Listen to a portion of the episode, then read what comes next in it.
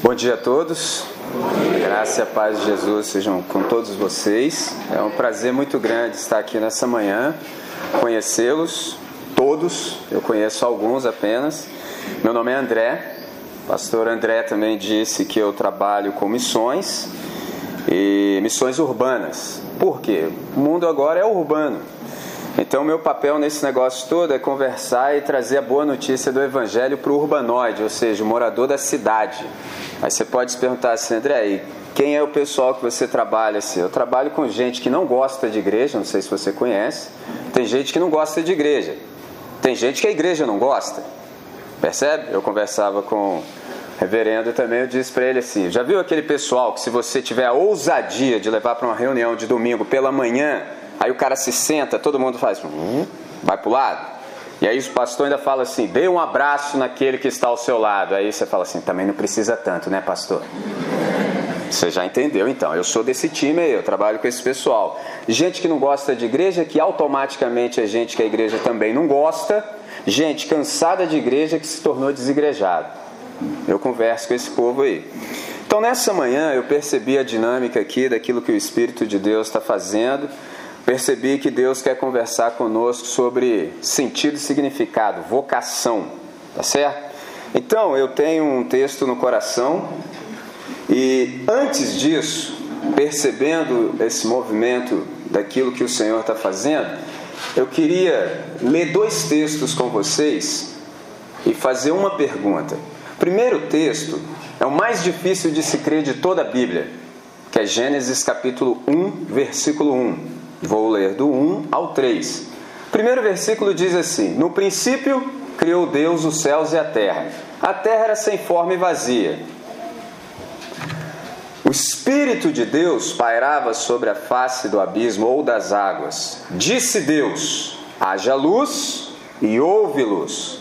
Quando você segue essa narrativa, você percebe outra coisa interessante. Diz assim: houve tarde manhã. Primeiro dia, segundo dia, terceiro dia, quarto dia, quinto dia, sexto dia, tarde e manhã. Primeira coisa. Eu disse que esse texto de Gênesis 1:1 é o mais difícil de se crer de toda a Bíblia. Aí você fala: por quê? Por razões óbvias. Se você não acredita que no princípio criou Deus os céus e a terra, você não precisa ler mais nada. Agora, se você acredita que de fato, no princípio, criou Deus os céus e a terra, aí dá para conversar alguma coisa. Percebe? Olha que coisa interessante. A terra era sem forma e vazia. Algo sem forma, amorfo, eu conheço. Algo vazio, eu também conheço. As duas coisas juntas transcendem a minha capacidade de compreensão. Eu não sei o que é algo sem forma e vazio. Não faço a menor ideia. Sabe o que é isso na linguagem do escritor? É uma bagunça, é um caos. Então o escritor está dizendo que antes da voz de Deus e da luz era uma bagunça.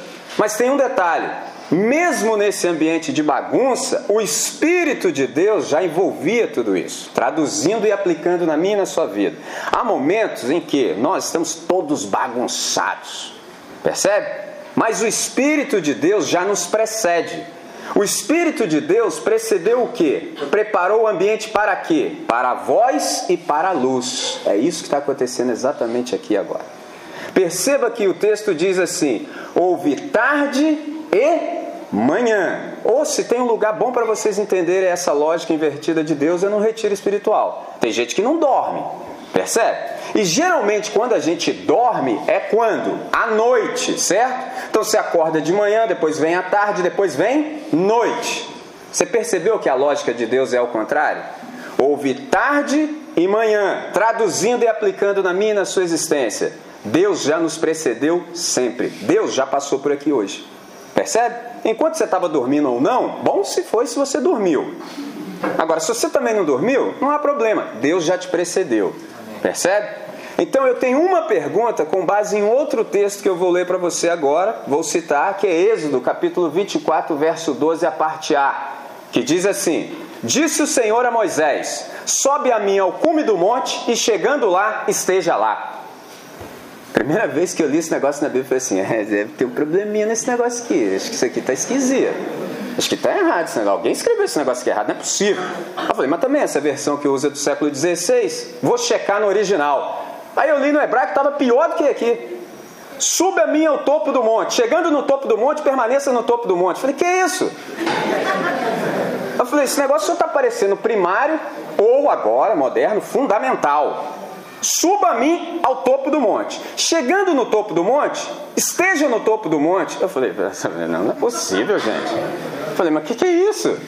Aí eu aprendi uma coisa com os meus mestres, que é o seguinte: todas as vezes que você se aproximar da Bíblia Sagrada, você deve fazê-lo com desconfiança de que tem alguma coisa no texto que você ainda não percebeu.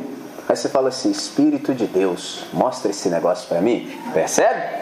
Aí eu percebi, falei: bom, se isso aqui não é coisa de primário e fundamental, tem alguma coisa aqui. E tem. Eu disse para vocês que o primeiro versículo da Bíblia é o mais difícil de se crer. No princípio criou Deus os céus e a terra. Então Deus é o Criador. Se Deus é o Criador, ele falou com quem? Com Moisés. Moisés é o que? Criatura. Então, se tem um Criador, tem uma criatura, o Criador sabe tudo acerca da criatura. Hum, interessante. Se Deus deu uma ordem para o Moisés, ele sabe como é que o Moisés é. Tem um detalhezinho que a gente se esqueceu. Qual? Naquele tempo, antes do sacrifício de Jesus na cruz, não era assim aparecer na presença de Deus de qualquer maneira. Se você chega lá de qualquer jeito, você é fulminado, rapaz. Então imagina Deus assim, Moisés, vamos ter um tete a tete, vamos trocar uma ideia. O cara fala, ai, ai, ai. Entendeu? Imagina como é que estava o joelhinho do Moisés. Percebe? Cara, eu vou falar com Deus. E se eu não estiver contento? Vai dar problema esse negócio. Como se diz no popular, vai dar ruim. Entendeu como é que é a vibe? Aí o Moisés está como? Só maquinando. Quanto tempo eu vou levar para chegar lá? Ó, tem que subir uma montanha, certo? Então Deus, como Criador, sabe que o Moisés vai despender todo tipo de energia para subir a montanha. Quando Moisés estiver no topo da montanha, sabe o que, que Moisés vai fazer? Iniciar um novo processo mental. Como é que eu desço desse negócio agora? Como é que eu desço em segurança? E se eu morrer? E se eu causar uma avalanche? Traduzindo, Moisés nunca vai estar no topo da montanha quando Deus quiser ter um encontro com ele. Então é por isso que Deus disse do jeito que disse. Quando você chegar lá, esteja lá. Traduzindo isso na minha e na sua vida e aplicando. Quantos de vocês estão aqui nessa manhã? Quantos de vocês estão aqui? O seu corpo eu já vi que está por aí. O seu corpo está aí, eu estou vendo. Agora, se você está aqui, já é outra coisa. Só como assim, André? Ansiedade. Já viu falar desse negócio que fica assim?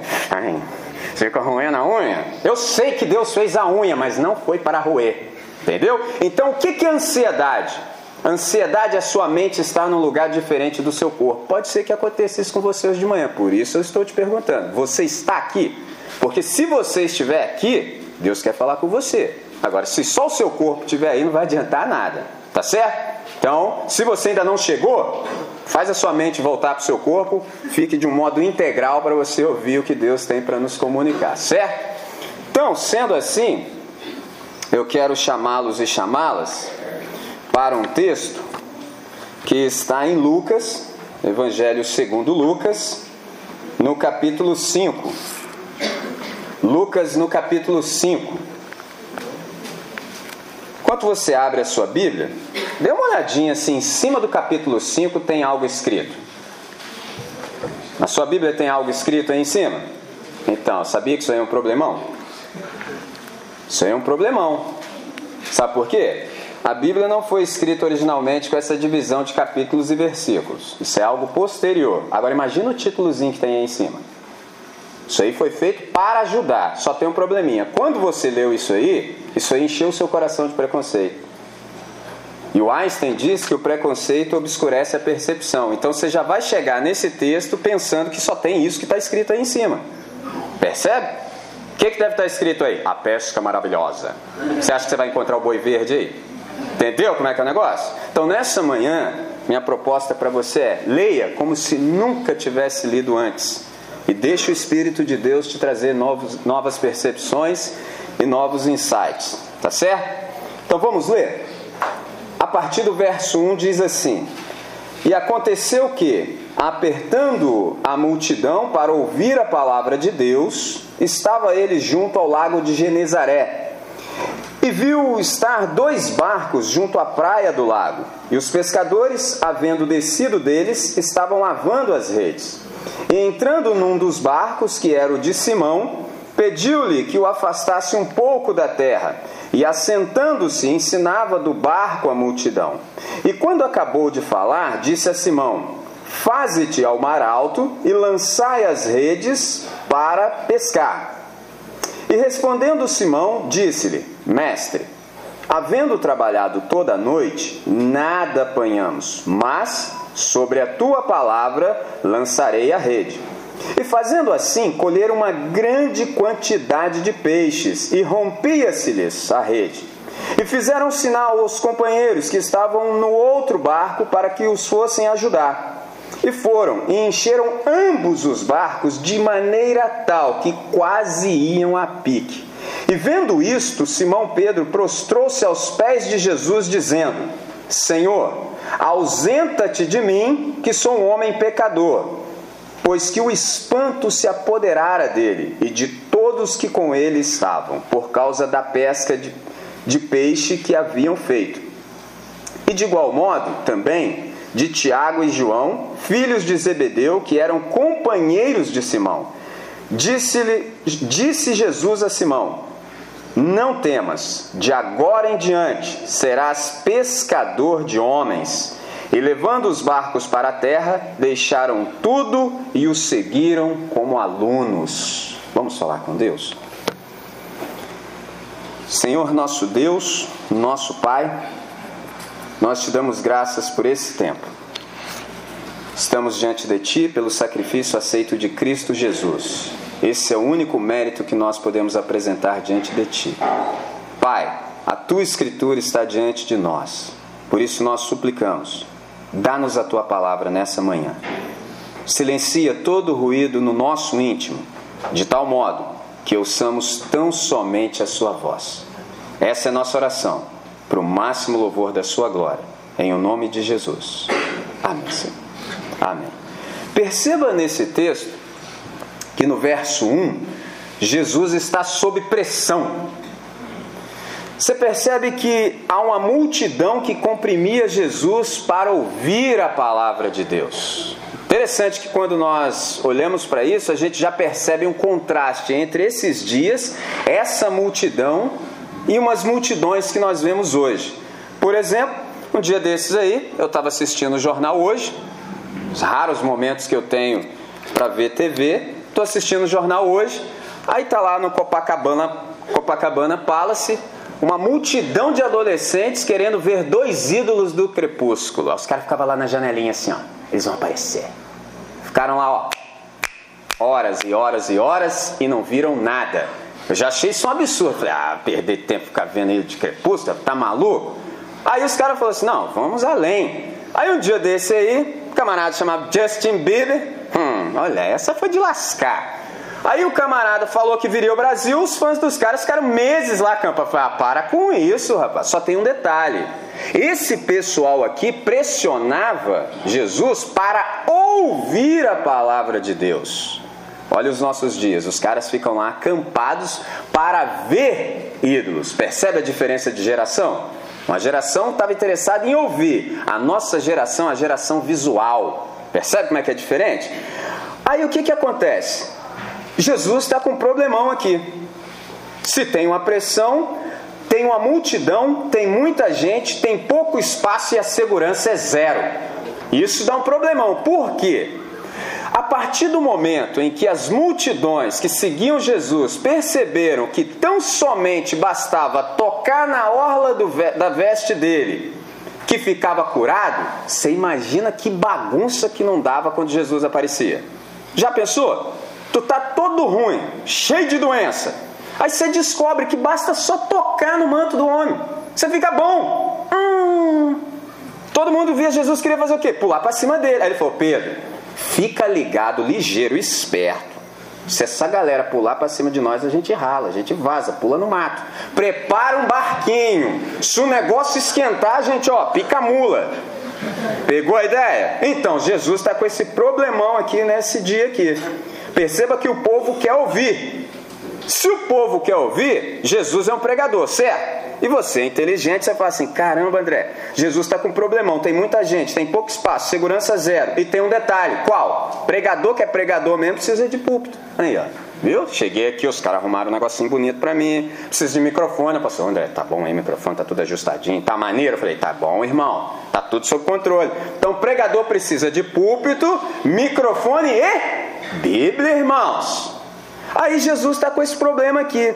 Você fala, cara, se o povo quer ouvir uma multidão socado de gente, Jesus precisa de microfone, precisa de púlpito. Então Jesus está com problema. Aí você fala assim, André, como é que resolve essa daí? Gente, eu já ouvi sermões assim acerca de Jesus, um montão. Um montão de sermões. Ah, Jesus é isso, Jesus é aquilo. Eu falei, joia, tá maneiro. Sabia que eu nunca ouvi um sermão que fala que Jesus é inteligente? Ainda não vi esse. Os caras falam tudo, menos que Jesus é inteligente. Ele é inteligente também, gente. Entendeu? Jesus é inteligente. Então, como é que ele resolveu esse problema aqui? Jesus ele é inteligente, ele sabe o seguinte: por exemplo, quando ele estava fazendo o sermão do monte, ele sabe que da montanha não dá para falar para todo mundo. Então, o que, que ele fez? Mateus capítulo 5, verso 1 e 2. Os seus discípulos já chegaram e ele conversou com a rapaziada, com os doze, certo? Mas aqui é outro papo. Aqui Jesus está num lago, tem uma praia, e Jesus precisa falar então para essa multidão. Como é que ele fez isso? Jesus, como é inteligente, bom observador que o é, extraordinário, excepcional, ele viu dois barcos. Perceba a observação dele. Diz o texto que ele viu dois barcos. O que, que ele fez? Ele entrou em um dos barcos. De quem era o tal barco? Do Simão. Então, você pergunta, André, por que, que Jesus entrou no barco? Ué, porque Jesus é inteligente. E ele falou assim: Simão, você me afaste um pouco da praia. E diz o texto que, assentado do barco, ele ensinava a multidão. É interessante que eu, nós, pregadores ocidentais, é que ensinamos sobre os pés. A gente fica em pé aqui com essa coisa da oratória toda, mas isso aí a gente aprendeu com os gregos e romanos. Jesus, como é judeu, ele não é dessa escola, ele é de outra escola. Então, Jesus, como um mestre, um rabino judeu, ele sempre se ensina assentado. Então, ó, ele se assentou no barco. Quando ele se assentou no barco, você sabia que Jesus resolveu os três problemas que ele tinha? Resolveu o problema da segurança. Como? Ué, vocês ficam para lá, eu fico aqui. Certo? Vocês ficam aí na areia e eu fico do lado de cá no barco. Ó, problema de segurança está resolvido, certo? Certo. Jesus também resolveu o problema de amplificação. Você fala, como é que é isso? É porque Jesus é inteligente, gente. Então, o que, que ele fez? Ele sabe que se eu fico aqui junto com todo mundo, ou oh, é perigosíssimo e ninguém vai entender nada. Agora, se eu ficar um pouco mais distante, ficar aqui na água e falar do barco, o vento leva a minha voz para lá. Olha como é que Jesus é sensacional, porque isso aqui é missão urbana, gente. Tem microfone não. Aí você fala, ah, Jesus é bom mesmo, André, só tem um probleminha. Qual? Microfone já foi, Segurança já foi, púlpito já foi, o púlpito é o bar, certo? E a Bíblia? É, irmão, ali já né, só me cutucou. E a Bíblia? Aí eu te digo, quem falou que Jesus de Nazaré precisa de Bíblia para pregar? Todo judeu piedoso tem a Torá gravada no coração. Não precisa dizer, vamos abrir a Bíblia. Não precisa disso, não, irmão. Você lembra do Salmo 119? Verso 11: Escondi a tua palavra no meu coração para eu não pecar contra ti. Entesourei, essa é a ideia do original. É algo mais precioso do que tudo que há de precioso no universo. É a tua palavra para mim. Está tudo no coração de Jesus. É extraordinário, irmãos. Jesus é inteligente, ele sabe como é que faz esse negócio, por isso que eu sou imitador dele. Entendeu? Eu quero ser como ele quando eu crescer. Oh, pegou a ideia? Viu como é que resolveu? Então Jesus fez tudo isso. E aí, quando ele termina de fazer o que fez, ensinou a multidão, Jesus mudou o foco. Você percebe que ele diz assim: Simão, vá para o lugar mais fundo e lance as redes para pescar.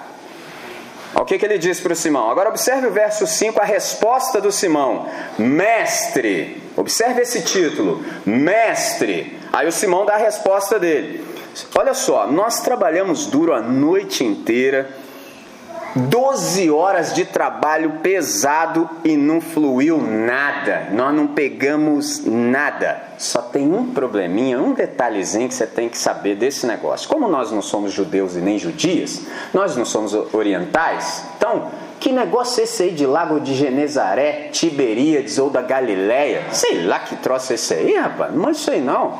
Então vamos traduzir? É o seguinte, pessoal.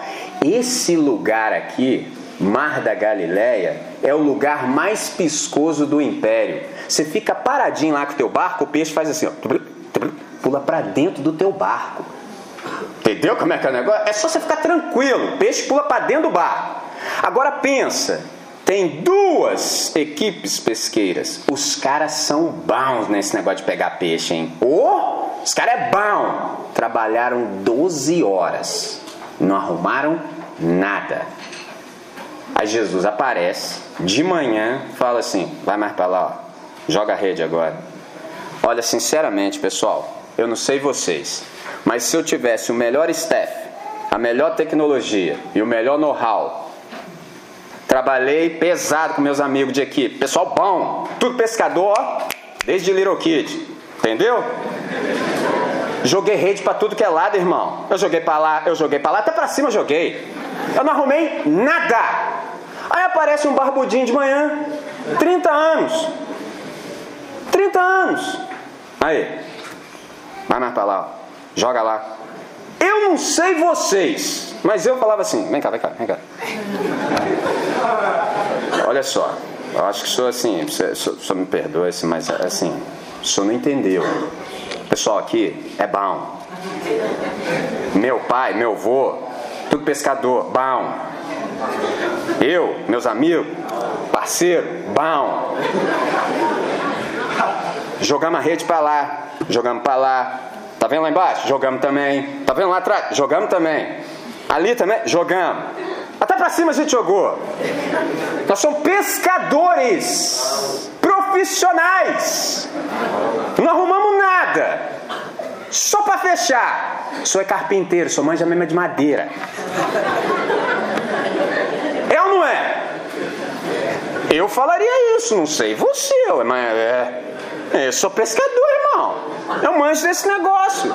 Sou mesmo, a lisa a madeira. Sou sábio desse negócio, ou seja, volta para a carpintaria. Não podia falar isso? Oh, e com razão. Hum. Aí o que que o Simão diz? Poderia ter dito? Poderia, mas o que, que ele diz? Sob a tua palavra lançarei as redes. Ou dá para construir um sermão de fé, que lindo, né? Mas é tudo papo furado. Ele falou porque falou o quê? Entendeu? Ele dava, sob a tua palavra lançarei as redes. É, papo furado, irmão. Eu não estava acreditando, não. Mas fazer o quê? Não, porque você tem que ler a Bíblia assim. Você fica lendo a Bíblia espiritualizando tudo. Oh, os caras. É tudo falhado igual nós, rapaz. Você acha que por que, que esse negócio está registrado aqui? Isso aqui é um arquétipo. Entendeu? Quando você lê a Bíblia, você fala assim: quem sou eu nesse negócio aí? Eu já sei quem eu sou nesse negócio aqui, rapaz. Aí o perigo que a gente corre nessa manhã é Deus falar com a gente: ó, você é assim também, cara. Como eu já passei por isso, vim te contar a minha. Entendeu? Eu ia ser esse cara, é, volta pra carpintaria, mano. É nós, rapaz. É, para. Percebe? Podia ter feito? Podia. Fez? Não fez. O que, que ele fez? Foi. No que ele foi, o que, que acontece? Acontece que o cara é obediente, e aqui é um ponto extraordinário também para a gente perceber. Perceba que Jesus deu uma ordem. E uma ordem, pessoal, é um negócio muito simples. Ordem é para ser obedecida e não discutida. Esse é o meu e o seu problema. Entendeu? Deus fala para nós de um modo claro, inequívoco, e a gente fica cheio de papo furado, cheio de caô. Não, mas aqui, pô, não, porque veja bem. É, é para, irmão. Deus deu ordem, você fala assim, ó. É do seu jeito, Senhor. O senhor está certo. Tô entendendo nada, mas é isso aí mesmo. Entendeu? Aí tem um pessoal que eu conheço. André, mas não é assim não. Falei, ih, falei, é como então, irmão? Eu não posso obedecer um negócio que eu não concordo e não compreendi. Falei, mesmo? É. Falei, ah, tá legal então. Então agora você se meteu numa de entender Deus. É, André. Afinal de contas, como é que eu vou obedecer um negócio que eu não compreendo e tampouco concordo? Falei, é impressionante, irmão. Falei, é mesmo? É. Falei, irmão, deixa eu te falar uma coisa. Olha só, nesse negócio de você querer entender Deus, você tem um problemão. Qual? para entender Deus, só sendo Deus. Só Deus entende a mente de Deus. Você é Deus? Não. Então, né? E fiquei na expectativa de ver se o Espírito entrava nele para ele entender. Cara, não dá. Não dá. Não tem como entender Deus, não, cara. Que você pode falar é: Deus, entendi nada não, mas vou pular para dentro desse negócio aí. Para você não esquecer nunca mais, eu vou invocar um irmão nosso do passado que chama Tertuliano. Ele resolveu esse negócio para mim. Ele falou assim: creio porque é absurdo. Se não fosse, eu entenderia. Falei, ah, meu amigo, eu sou desse time, pessoal. Eu creio porque é absurdo mesmo. Você acha que eu vou entender? Eu vou entender Deus como, rapaz? Então eu creio. Se não fosse, eu entenderia. Mas quem falou que Deus me chamou para entender alguma coisa? Deixa eu te falar um negócio. Se você acha que você obedece só aquilo que você concorda, você não está obedecendo, não. Você só está sendo razoável. Obedecer é quando você não entende, se entende também não concorda. E se também não concordou, também não entendeu, então não adianta nada. O negócio é obedecer ou não, simples. E as ordens de Deus são assim. Elas são simples, claras e objetivas. É só se levantar e fazer. Mas a gente começa com papo furado. Não, mas é que. Mas veja bem. É, mas, mas aí como é que faz? Espera aí. O Pedro foi. Só tem um detalhe. Quantos barcos eram? Dois. Quantos barcos foram? Um. Por que, que o outro não foi? Não sei. Mas o Pedro foi. No que o Pedro foi, jogou a tal da rede. Quando o camarada jogou a rede, cara, o cara pegou tanto peixe quanto nunca ninguém na família dele, nem Israel e nem lugar nenhum pescou. O cara fez sinal. Ô, cara, ajuda aqui, cara, ajuda aqui, maluco! Pô, a parada começou a afundar. Meu irmão, gente, você já parou para pensar que um barco foi feito para flutuar? O negócio começou a afundar. Aí, maluco, ô maluco, ajuda aqui, cara, ajuda aqui, maluco, aqui, compadre. Entendeu? É, o cara passou sufoco, irmão. Ajuda aqui. Cara, os caras pegaram o peixe como nunca pegaram antes. Aí aqui tem um detalhe que eu quero te mostrar. Olha só que interessante. No que o cara pegou peixe como nunca pegou antes, tem uma reação assim estranha. Diz o texto que o camarada caiu de joelhos aos pés de Jesus. Eu falei, é, tá tudo errado isso aí, Pedro. Eu não sei você, mas se eu pego o peixe como nunca na minha família nem na história do mundo alguém pegou, e a ordem para que eu pegasse esses peixes veio do Barbudinho, o que, que eu ia falar pro Barbudinho? Aí, vamos fazer uma parceria? Porque tu é bom, rapaz. Pô, achei que você tinha só talento na carpintaria. Pô, mas você sem instrumento nenhum. Nós somos especialistas nesse negócio, temos know-how. Nossa indústria pesqueira é a melhor. O pessoal aqui é tudo bom.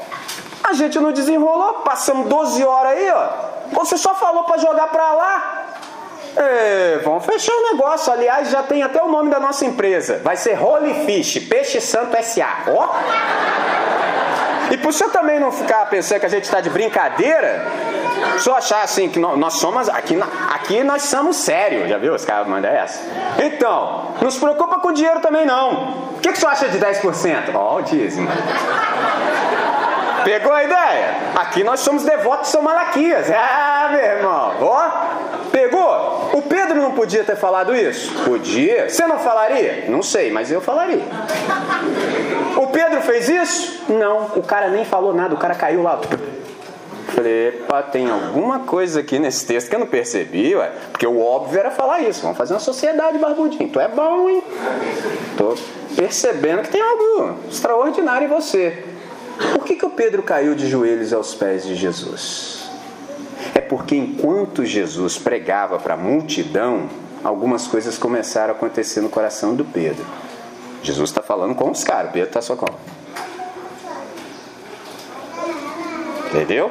Só flagrando o que estava acontecendo. Aí Jesus muda o foco, ó, Pedro, vai para lá. Subitamente aparece um cardume e o cara pega. Sabe o que está acontecendo aqui? Sabe o que está acontecendo? É que Jesus está mostrando algo para o Pedro que ele não tinha percebido ainda. Qual o problema?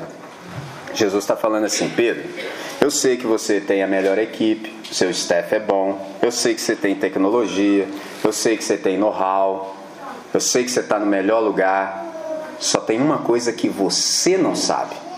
Você tem tudo isso, mas eu tenho os peixes. E quando eu fecho a mão, ninguém pega nada.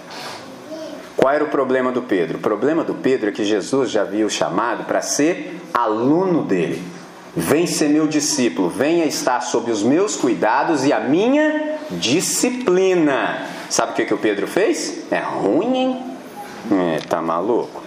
Eu vou te explicar isso para você entender e nunca esquecer. Olha bem nessa mão aqui, esquerda, tá vendo? Tem um bambolê aqui. Você tá entendendo? Então, eu sou do time. Se eu chegar para minha esposa e falar assim, aí Aline, negócio é o seguinte, olha só, encontrei o barbudinho aí, o cara é bom, tô desconfiado que ele tem uma relação boa com o todo poderoso, o menino é bom. Ele é novo, ele tem só 30 anos, a barba dele nem tá branca ainda, mas o cara é bom. Ele me chamou para ser aluno dele. Agora, para ser aluno dele, vou ter que ficar lá o tempo todo. Vou pescar mais não. Hum, será que será que pega? Com a esposa, que desse assunto eu entendo, pode até colar. Agora com a sogra. É, com a sogra, irmãos, olha, é, é um pouquinho mais difícil. Aí você sabe que o Pedro tem sogra, não tem? E aí, o que, que ele fez? Vou ficar bem com todo mundo. Fico bem com Jesus, barbudinho, fecho com ele metade do dia. Eu sou part-time. Eu vou lá, ouço um pouquinho, depois eu jogo a rede um pouquinho. Levo um peixinho para casa, minha mulher fica feliz, muito mais a mãe dela, porque a mãe dela, né? Então, e com Jesus também. Certo? Não. Hum, Jesus não serve. Para Jesus metade não dá. Ou é integral ou rala. Como Jesus ama o Pedro e a mim e a você também, falou: hoje eu vou te dar uma lição. Vai lá se divertir, vai, brinca lá. Deus é assim, pessoal. Ele te dá espaço. Vai, vai, não, vai. fica à vontade, irmão. Fica tranquilo, meu filho. Você não quer vir, não? Então, filho, vai lá, rapaz. Brinca aí, se diverte. Aliás, vá para o melhor lugar, para você não ter dúvida que alguma coisa está errada. Percebe? Vai, vai, vai, vai, vai. 12 horas de trabalho pesado. E os caras não arrumaram nada. Aí aparece o barbudinho, dá uma ordem e o extraordinário acontece. Por causa desse extraordinário que aconteceu que o Pedro caiu de joelhos. E se você percebeu, judeu morre, mas não se ajoelha diante de nenhum outro homem, nunca, jamais. Lembra do Sadraque, Mesaque e Abidinego? É, meu irmão, eu vou ajoelhar nunca. Percebe? Nunca. Judeu e judia só se ajoelha diante de Deus. O que, que o Pedro está fazendo? Tu és Deus. Ele viu. O que, que aconteceu com o Pedro? Ele teve um choque de realidade. Até então, Jesus era só um jovem de 30 anos, boa praça, um papo bom, entendeu? Assim, parecia que tinha aí uma relação muito boa com o Todo-Poderoso, mas nada além disso. Tanto é que quando Jesus dá ordem, o que, que o Pedro responde? Mestre.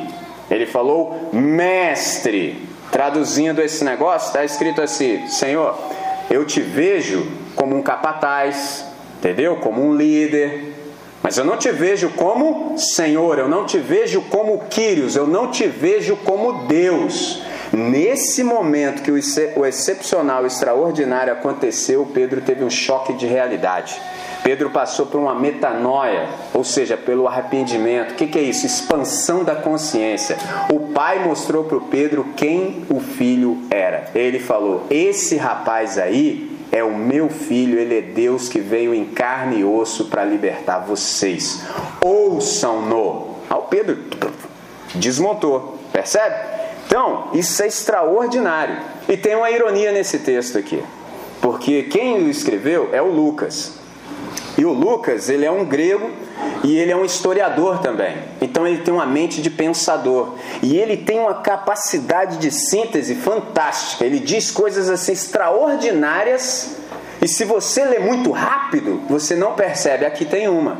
Diz que Simão Pedro se dobrou diante de Jesus.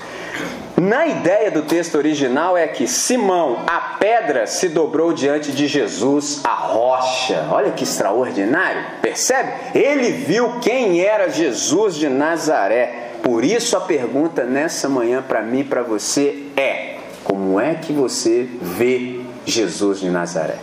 Quem é Jesus para você? É só alguém assim que tem um papo bom, De vez em quando você ouve um versículo assim, ouve uma historinha, aí você fica emocionado.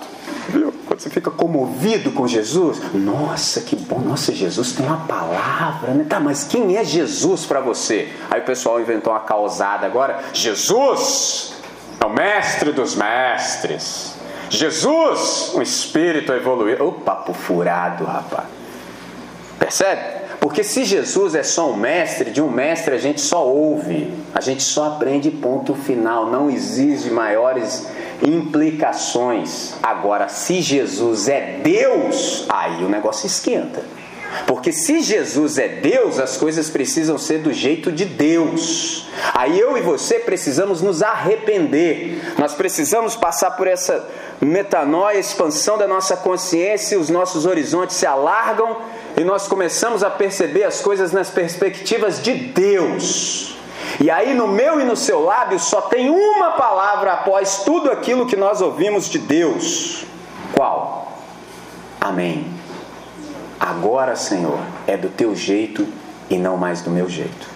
O dia que você considera a hipótese de que há Deus, todas as suas perguntas acabam. Acabou. Ah, mas André, não tem mais. Há Deus. Acabaram-se as minhas perguntas. Eu não tenho mais pergunta nenhuma. Ah, não, mas se Deus existe, por quê? Para. Há Deus. Se há Deus, nada escapa ao seu controle. Tudo está sob o crivo da sua aprovação. Nada acontece no universo sem que ele o saiba. Percebe? Deus não pode ser surpreendido. Isso é extraordinário. Deus, na verdade, é surpreendente. Oh, saber isso é tanto, irmãos. Já viu quando você faz bobagem? Já viu quando você não diz amém ao que Deus fala e pisa fora, manda mal? Já viu com que cara você fica? Você fica todo assim, assim, olha a pegada. Você fica assim. Entendeu? Todo ruim. Vamos, vamos, vamos orar, irmão. Não, não, não, cara, não mexe com isso aí, não. Vamos, vamos ficar aqui tranquilo aqui. Não. Irmão, vamos nessa aí. Não, não, não, cara. Não, não, não. Vamos aí, irmão. Não, não, cara, deixa pra lá, cara. O que que está no íntimo do seu coração? Você está pensando assim, mas depois dessa porcariada que eu fiz ainda vou aparecer diante de Deus ainda? Com que cara? Com a mesma. Você só tem essa aí, ué? É essa cara aí, irmão. Mas só que lá no seu íntimo, a sua percepção de Deus é equivocada. Você acha que essa bobagem que você fez pegou Deus assim de surpresa. Deus ficou assim. Ah, que isso? se Deus pudesse ser surpreendido. Deus é onisciente, Ele sabe tudo o que há para se saber. Ele sabia que você ia fazer essa burrada. Ele falou: Não faz não. Você falou: Faço sim. Irmãos, entendam uma coisa. Hoje, para que eu e você pequemos, a gente tem que fazer muita força. Você nunca percebeu isso? O Espírito de Deus está em nós. Nós estamos inseridos numa comunidade, que o Espírito de Deus também está nos caras e age nos caras. Deus deixou a sua escritura e nos dá a sua palavra. Deus nos deu oração. Hum, aí tu cisma de pecar. Olha quanto tempo leva. Primeiro, você tem que abafar o Espírito de Deus. Tem que ficar a boca. Você abafa o Espírito de Deus. Aí Deus chama a comunidade. Fala pro André lá, ó. Fala pro André, fala lá, lá, lá. Intercepta o caminho do André. Daí. Que nada, irmão. Eu é que sei. Aí você cita 25 versículos. Porque você acha que ter a mente de Cristo é ficar citando versículo. Sai fora, rapaz. Aí você, ó, ignorou os irmãos. Orar. É muito orar, hein? Hum, é, você vai orar. E o medo? Então você já faz por sua conta. Entendeu? Aí você se arrasa. Aí quando você se arrasa, você fica. Aí você ainda sai com aquela fala assim, ó. Já viu essa aqui, ó? Irmãos, não sei como é que eu fiz isso. Não sei, cara. Impressionante, cara. Para você não ficar escandalizado, então eu falo se fosse eu. Se um dia eu chegar com essa fala, irmãos, não sei como é que eu fiz isso. Você fala assim, André, eu sei. É porque você é safado. Você entendeu? Todos nós somos. Sabe qual é o problema? É que a palavra safado parece que tem mais peso do que a pecador. Imagina, eu falo assim, você é safado. Ô oh, rapaz, os caras me tiram do puto aqui agora. Entendeu? Aí eu falo, você é pecador, ninguém sente nada. Olha que doideira. Todos nós somos pecadores e destituídos estamos da glória de Deus. Quando nós fazemos feio, a gente só faz o que é natural. É natural fazer feio. Todas as vezes que nós fazemos bonito, é um milagre. Só que a gente inverte tudo. Então, quando você fizer feiaço, eu espero que não faça, mas se você fizer e está fazendo agora, agora você aparece diante de Deus. Fala, Deus, eu aí, ó. Mandei mal, mandei mal para raio, mas eu tô aí. O que, que isso significa? Que nada entre nós mudou. Eu fiz esse feio, reconheço que fiz, mas estou aí. Vou bater a poeira, vou olhar para a cruz vazia de Jesus de Nazaré e vou reatar esse negócio. Deus, me admite de volta aí que eu estou dentro. Aí. É simples. Aí o cara fica caô. Não, que, não sei como é que fez essa parada aí, cara. Pô, que cara que eu vou aparecer diante de Deus agora, cara? Com essa aí mesmo, cara. É com essa cara aí mesmo. Aí Deus, que é surpreendente, vai te surpreender. Esse aqui é o ponto. Traduzindo, a gente só vive mal porque quer. A gente só vive mal porque a gente é teimoso. A riqueza do Evangelho é exatamente essa. Percebe? Aí o Pedro, diante de tamanho impacto, olha só o que, que ele falou: Retira-te de mim, Senhor. O cara até orou. Senhor, retira-te de mim. Só assim, mas que, o Pedro está pensando? O que, que aconteceu com ele? O que aconteceu com ele é o mesmo que vocês ouviram nessa manhã quando o pastor veio aqui e leu o texto de Isaías, capítulo 6. No ano em que morreu o rei Uzias, eu vi o Senhor assentado sobre um alto e sublime trono. O que, que o Isaías disse? Ai de mim que vou perecendo. Já era. Percebe? A mesma percepção Pedro teve. Ai, ai, ai, já era. Existe uma distância muito grande entre nós. Aí você fala assim: que distância é essa? É uma distância, uma distância de inteligência, de poder, de capacidade? Não. É uma distância ontológica, ou seja, é de ser. Eu sou essa tranqueira aqui, eu sou pecador desde a planta do meu pé ao alto da minha cabeça, mas ele é santo. Então, nós dois não podemos ficar no mesmo lugar. Retira-te de mim, Senhor. Sabe o que o Pedro está falando? Grato. Sabe o que o Pedro está dizendo? O Senhor não pode ficar sequer no mesmo país que eu. Olha só a percepção que ele teve de Jesus de Nazaré. E quantas vezes a gente faz feiaço assim, não está sentindo nada. Sabe por quê? Que a gente nunca viu Deus. Percebe? A gente nunca viu Deus. Então a gente está na presença dele todo o tempo, o tempo todo, mas não sente nada, está todo anestesiado. O Pedro percebeu, mas aí entra uma coisa extraordinária e surpreendente.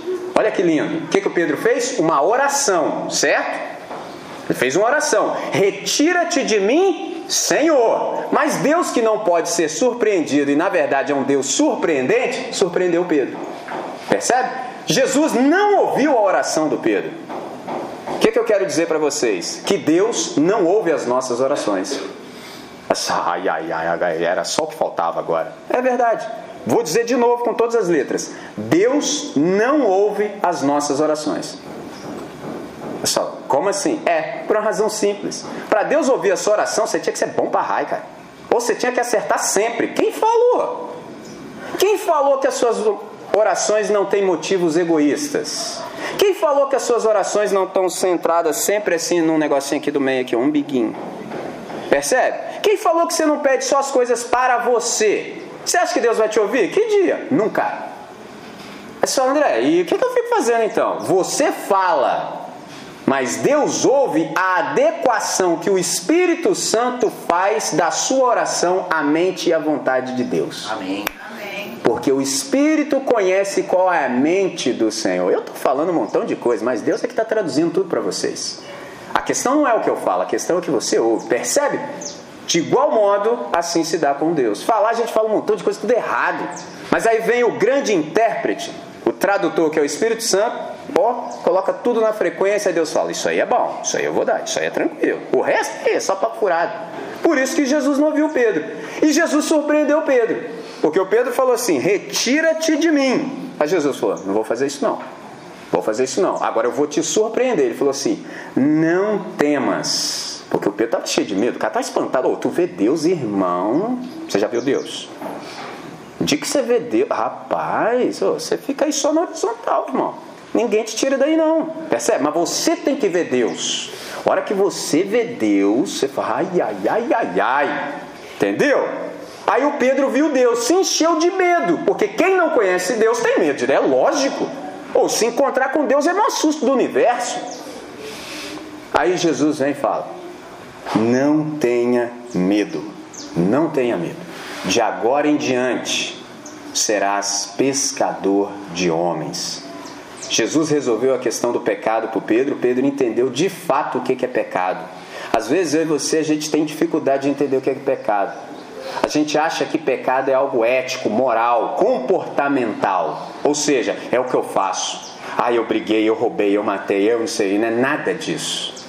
Pecado é muito mais profundo do que isso. Isso aí foi o Moisés quem disse. Mas Jesus é maior do que o Moisés. Jesus disse: Vocês ouviram o que foi dito aos antigos. Eu, porém, vos digo. Falei, nossa, Jesus, só pegou pesado agora, hein? Aí Jesus falou assim: Sabe o que é pecado? Pecado não é moral, pecado é existencial. Pecado não é o que você faz, pecado é o que você é. Falei, meu Deus do céu.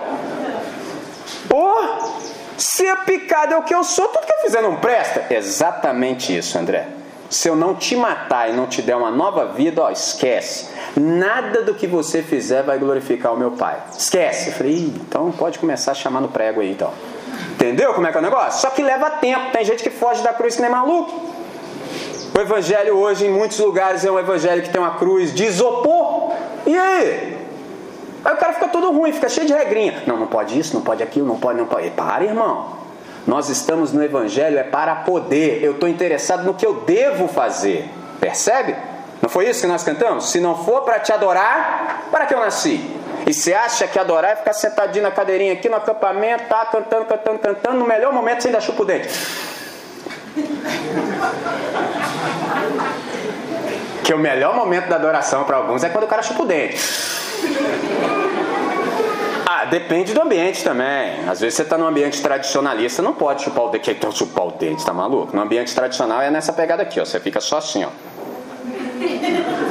Aí assim, quando você já está assim, os caras estão começando, já aí o cara. Ó, aí. Assim, ó, nessa pegada aqui, ó. Perceba aqui, ó.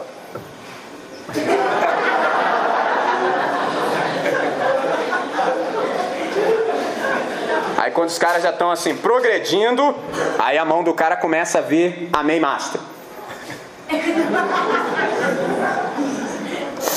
Aí quando você já está assim mais no ambiente, o cara já, né? Já, ó, ó, tá pegando, tá pegando, irmão? Aí já tem o que o cara. E o resto eu não vou falar não, porque deixa isso pra lá. Entende? Você acha que isso é adorar a Deus? A gente não disse aqui, eu ouvi, eu fiquei ouvindo tudo direitinho. Falei, Deus, vou, vou prestar atenção aqui para na hora que for a minha vez eu estou afinadinho com o Senhor, porque eu não posso fazer feio, tem que fazer bonito. Deus procura os verdadeiros adoradores. Ó, Deus procurando, hein? Ó, que o adorem em espírito e em verdade. Você já deve ter ouvido isso mil anos, mil vezes na vida, não já? Eu também. O que é adorar Deus em espírito e em verdade? em espírito, em todo lugar. Não precisa mais de um lugar específico, não precisa mais de um prédio. Porque Jesus está falando isso para uma mulher samaritana. Ela perguntou: é aqui ou é lá? Ou seja, é aqui no templo que a gente tem aqui no Monte Gerizinho ou é lá em Jerusalém? É em qual lugar, Jesus? É em espírito e em verdade, ou seja, em qualquer lugar, a partir de tudo que você faz. Tudo que você faz agora deve ser um culto a Deus. Falei, ih, rapaz, agora esquentou. Mas tem um detalhezinho: pecado é quem eu sou. Se quem eu sou é pecado para Deus, Deus tem que me matar para que tudo que eu faça venha glorificá-lo, certo? É isso que Deus está nos chamando nessa manhã para fazer. Deus quer reconfigurar a nossa existência. Deus quer mostrar para nós quem nós somos de fato diante dele. Nós somos adoradores. Tudo que, ó, tudo que nós fazemos é para a glória de Deus ou não, né? Deixa eu ilustrar esse negócio para você entender. Lá na minha cidade, eu não sei qual o nome que o departamento de águas aqui tem, mas lá é o SAI. Aí tinha um irmãozinho desses que entenderam esse negócio aqui da reconfiguração da existência esse cara era adorador de Jesus mesmo. E o cara, o trabalho dele era fazer buraco, valeta. O cara fazia buraco para passar manilha, certo? Eu já trabalhei com peão, sei como é que funciona. Irmãos, quando dá ali quatro e alguma coisa, o peão já fica doido, já, já pega inchada, já isola. Sexta-feira você rala, você deixa o negócio pra lá. Por exemplo, quando você é peão, você tem que dar a última martelada no prego na parede. Dá o seu horário, o martelo cai no chão. É, tem a pior raça é pedal, irmão. Eu manjo, eu tô em tudo, irmão. Entendeu? Peãozinho, ele vai dar a última. E 5 e meia, o cara solta o martelo, irmão. Aí, esse irmão, adorador de Jesus de Nazaré, estava inserido nesse contexto. Aí ele entendeu: eu sou adorador de Jesus, tudo que eu faço é para o louvor da glória de Deus. Aí ele fez o buraco dele. Chegou na hora, os peão tudo vazando, em cima do caminhão já. O cara lá apoiado no cabo da enxada, assim, ó. Olhando para dentro do buraco. Ah, irmãos, eu não sei se vocês conhecem, mas peão não aguenta, cara.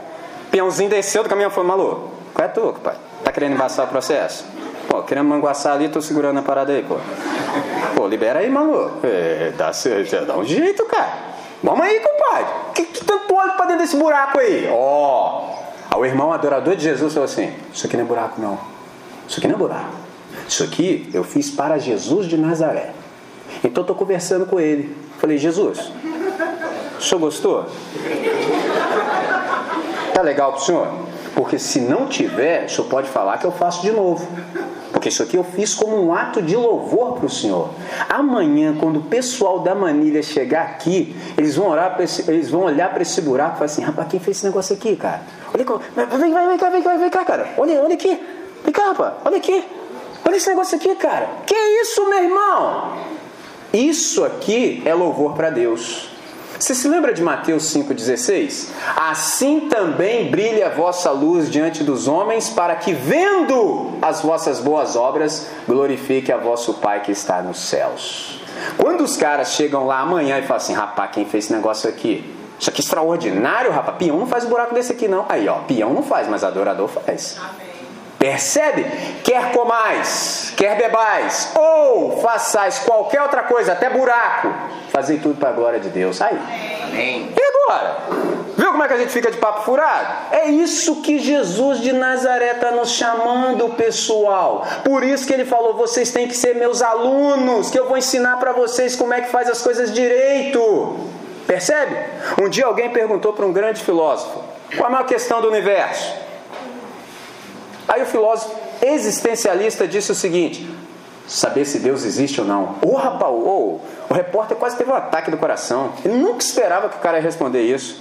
Existencialista? Não ia falar isso nunca. Aí o repórter se recobrou, se recompôs e falou assim: por quê?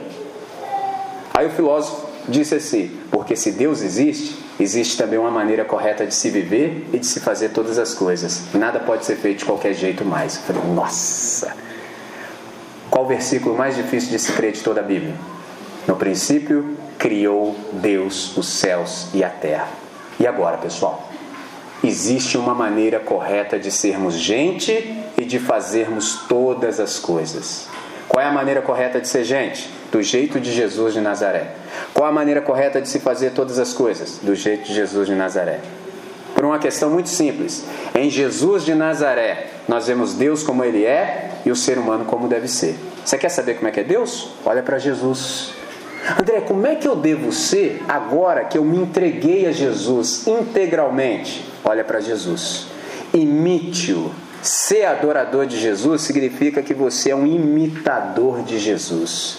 Você fica de olho nele, tudo que ele faz, você o imita, você faz do jeito que ele faz. Essa é a reconfiguração existencial a qual Deus nos chama nessa manhã.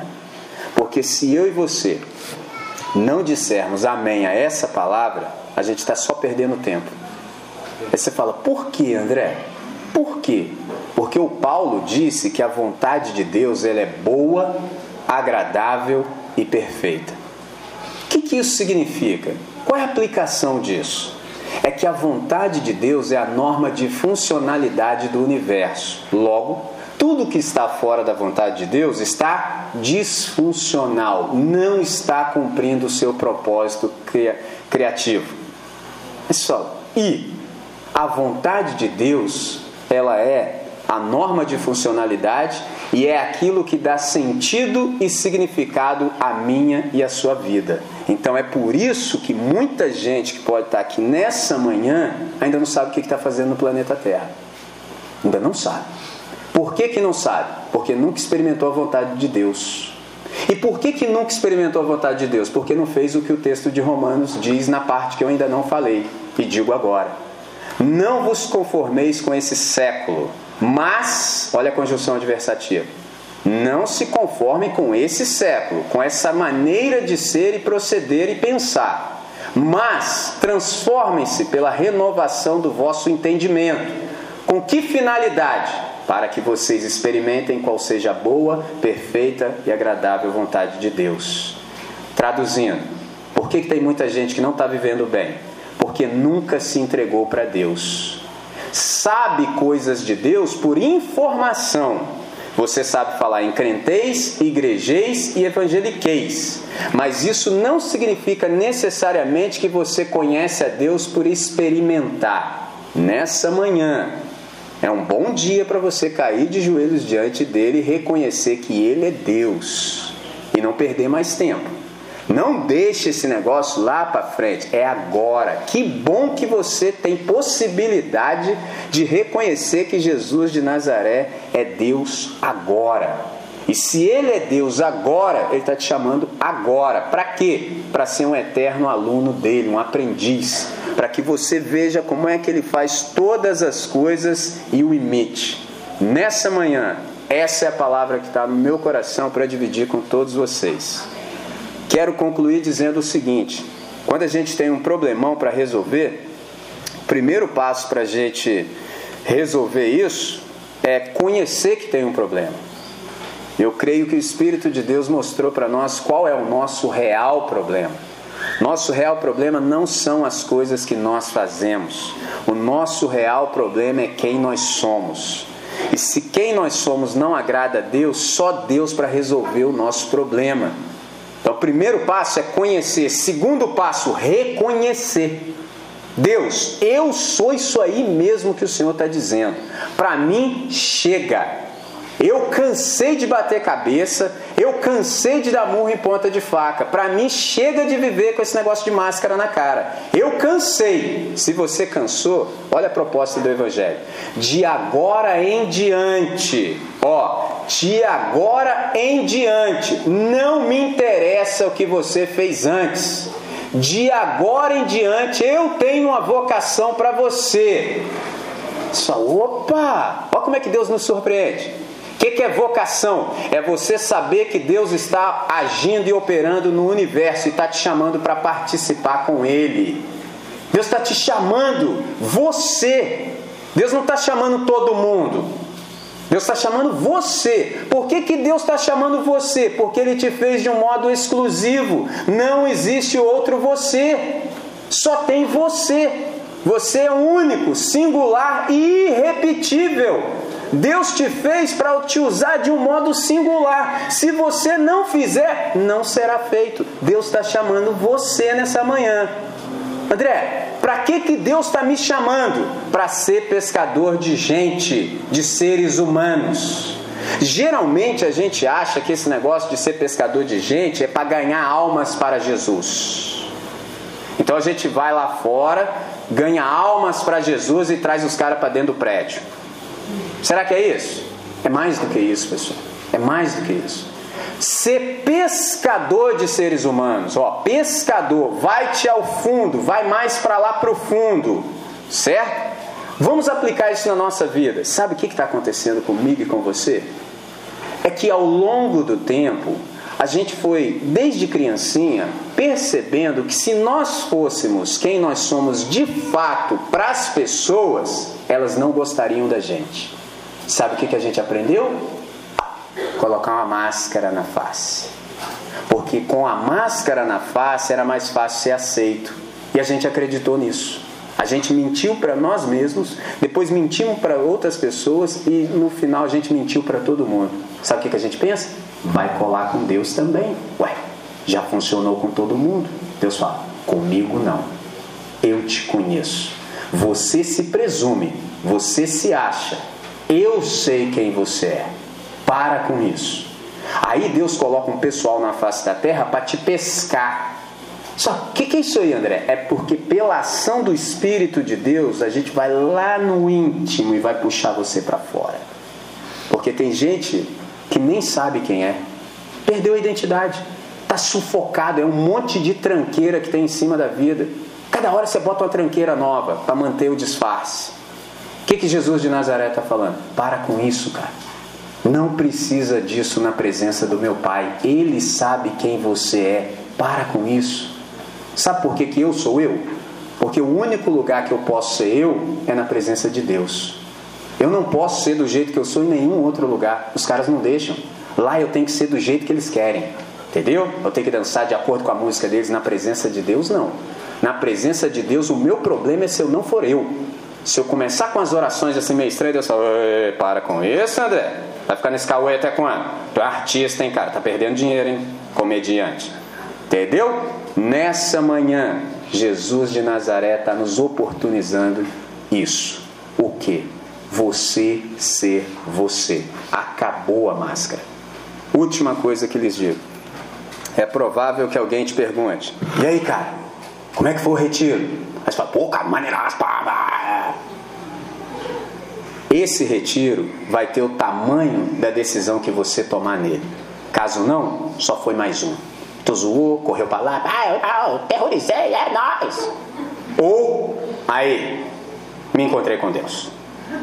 Me encontrei com Deus, cara. Tive um choque de realidade. Parei com a palhaçada. Agora eu sou do time. Agora eu sou discípulo de Jesus. Meu negócio agora é pescar gente. Percebe? Você decide, cara. Você decide. Mas, se você quiser viver mal, viva sabendo de uma coisa: é porque você quer. Então você vai falar: eu tô nessa desgraceira toda porque eu quero.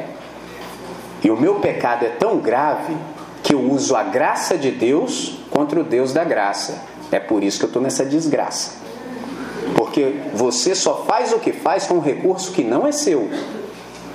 Por isso que o pecado só vai ficando maior. Você acha que você está sendo patrocinado por quem para fazer feio?